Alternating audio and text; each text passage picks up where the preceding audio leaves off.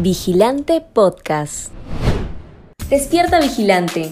Estas son las noticias que debes saber para arrancar bien informado la mañana. Para el 70% de peruanos, el gobierno de Pedro Castillo tiene una mala gestión económica. La crisis e incertidumbre siguen golpeando a los peruanos mientras los precios de alimentos y otros bienes y servicios siguen subiendo en el Perú frente a la inacción del gobierno para atenuar el impacto de esta situación en los bolsillos de las familias peruanas. Así lo evidencia la última encuesta nacional de Datum, que señala que para el 70% de peruanos, el gobierno de Pedro Castillo ha tenido un mal manejo de la economía.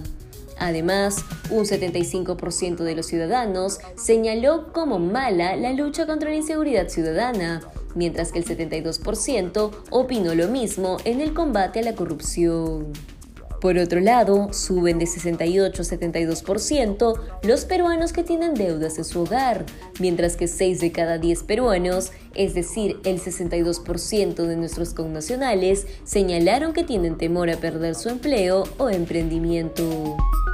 Fritz Moreno, visitante de la casa de Zarratea, fue capturado como cabecilla de banda criminal que robaba autos de lujo. La casa de Zarratea en Breña, conocida como el despacho clandestino del presidente Pedro Castillo, no solo recibía amigos del hoy mandatario, empresarios cercanos, contratistas o funcionarios, sino también pasaban por ahí prontuariados delincuentes.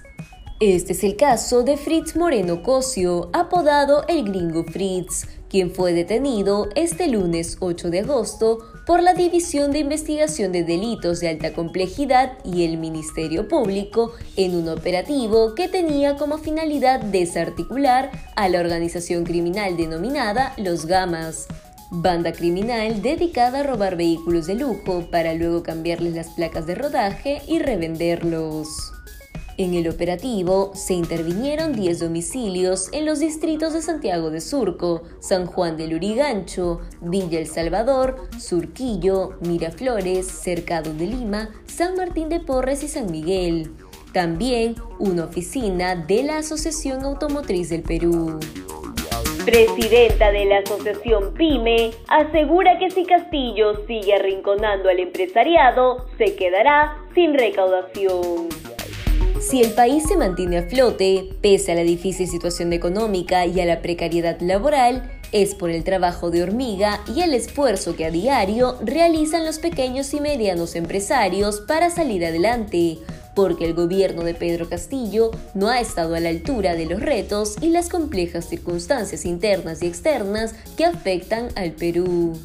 En ese contexto, la presidenta de la Asociación de Gremios de la Pequeña Empresa del Perú, Ana María Choquehuanca, conversó con Vigilante.pe para analizar los problemas que enfrenta su gremio y lamentó no solo la nula atención al sector privado, el cual es clave para la recaudación tributaria, sino también la agenda que promueve el Ejecutivo contra el empleo formal y la inversión.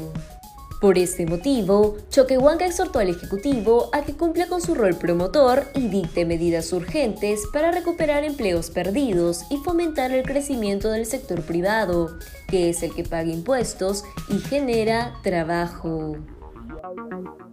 Un 53% de personas en edad adulta en Tacna sufren de obesidad y sobrepeso.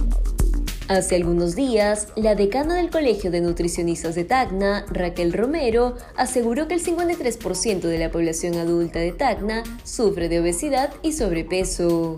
De acuerdo a lo expresado por la experta, esto se debe a múltiples factores como la mala alimentación y el poco nivel de ejercicio. Además, es preciso mencionar que tras la primera ola de contagios por COVID-19, cientos de miles de personas permanecieron dentro de sus hogares y adoptaron un estilo de vida sedentaria. A esto se le suma la alimentación poco variada y el alto consumo de azúcares y grasas. Para evitar que más personas padezcan de obesidad y sobrepeso, la decana del Colegio de Nutricionistas de Tacna recomendó a los ciudadanos acudir con especialistas en nutrición. De esta manera, tendrán una orientación personalizada para comenzar a cambiar sus hábitos alimenticios.